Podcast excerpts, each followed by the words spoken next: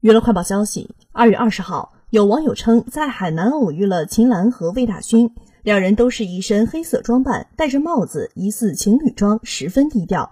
去年十二月，有八卦媒体爆出秦岚和魏大勋的恋情，此后两人在三亚约会多次被拍，还有网友晒出在酒店偶遇秦岚和魏大勋的照片，称他们刚从电梯里走出来。两人牵着手，边走边聊，看上去相当亲密，给这段相差十岁的姐弟恋再添实锤。